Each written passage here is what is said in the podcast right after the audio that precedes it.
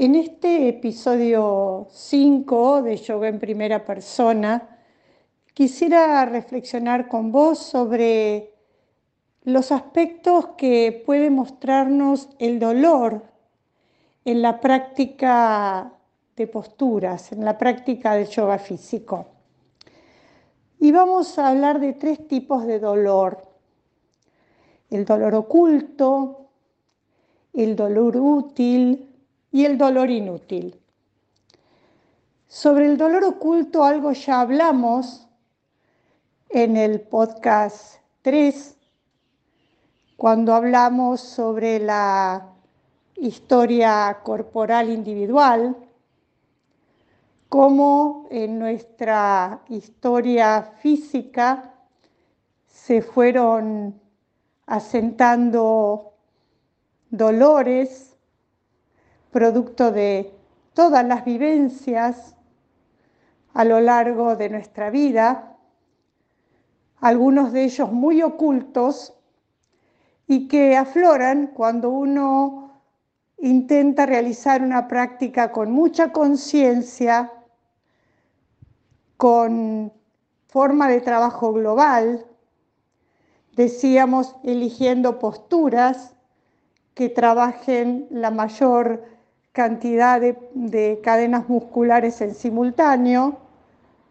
para poder llegar a, esa causa que dio origen a ese dolor muy guardado. Si querés, eh, podés ir a ese podcast 3 donde hablamos sobre el tema. Pero hay también otros tipos de dolor. Los términos dolor oculto y dolor útil no me pertenecen. Corresponde a la mirada de François Messier, que, es una, que fue un, bueno, para, para nosotros el IPB sigue siendo muy vigente porque es una referente permanente eh, a la hora de observar la biomecánica. François Messier fue una fisioterapeuta francesa que bueno, fue la que introdujo el término de cadena muscular y entre sus conceptos están estos precisamente, dolor oculto y dolor útil. El dolor oculto, bueno, ya hablamos, respecto al dolor útil es ese que aparece cuando empezamos a desenmarañar esas capas de retracciones musculares, tensiones, desalineamientos, desequilibrios, que a medida que van aflorando, aparecen naturalmente molestias, ciertos dolores que precisamente los, los embarcamos dentro de lo que es el dolor útil, ese dolor necesario, que obviamente es un dolor que uno entiende que es producto de todo eso que se está moviendo en pos de recuperar el equilibrio. Pero hay otro dolor, el dolor inútil, este, bueno, ya no es un término de los que acuñó François Messier, sino que es ese dolor que aparece en la práctica producto de las posturas que mi cuerpo no necesita y a las cuales práctica a práctica semanalmente lo someto. Hago la postura, la postura me molesta, me duele. Es más, es posible que ese dolor persista luego de la práctica.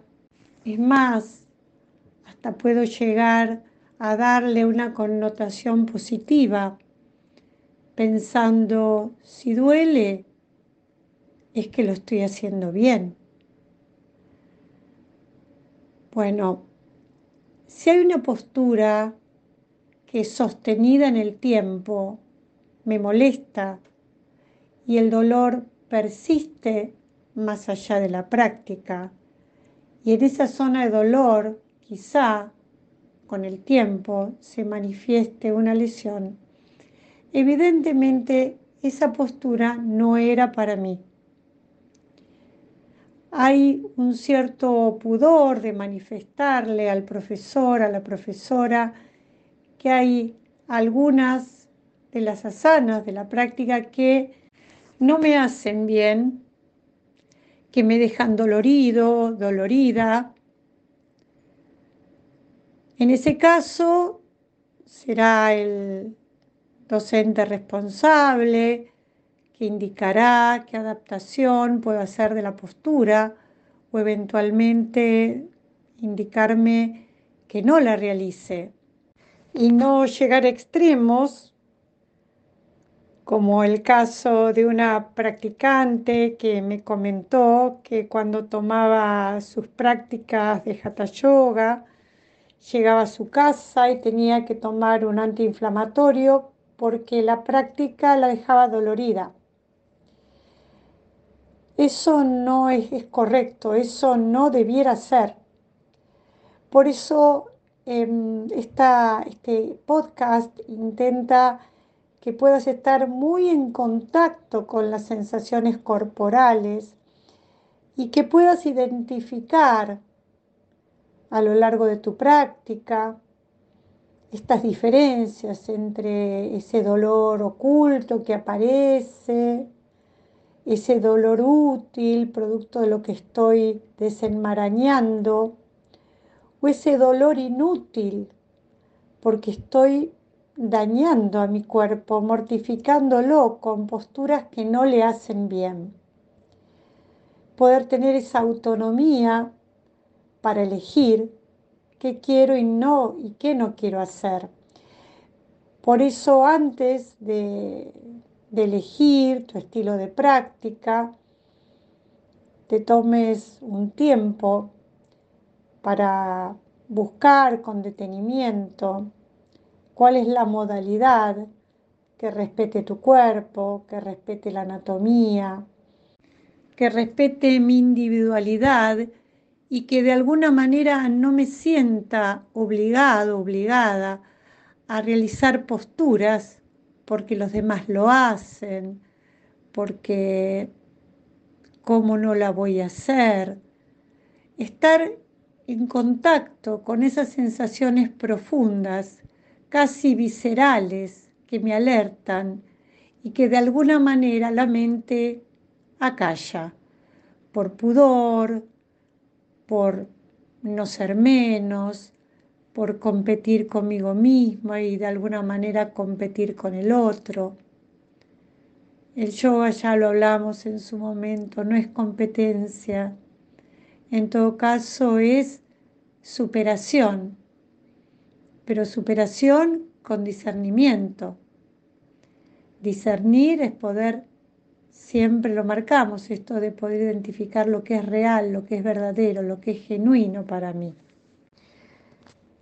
Es mi anhelo que esta edición de hoy te de alguna manera despierte esa posibilidad de escucha frente a la práctica estas sensaciones que recibo al realizar determinadas posturas, con el fin de que la experiencia, la práctica, sea placentera y conducente al objetivo, al objetivo de unión, de integración entre ese cuerpo que trabaja para limpiarse, para que la experiencia junto con una mente serena y en contacto con el corazón lleve a la unidad,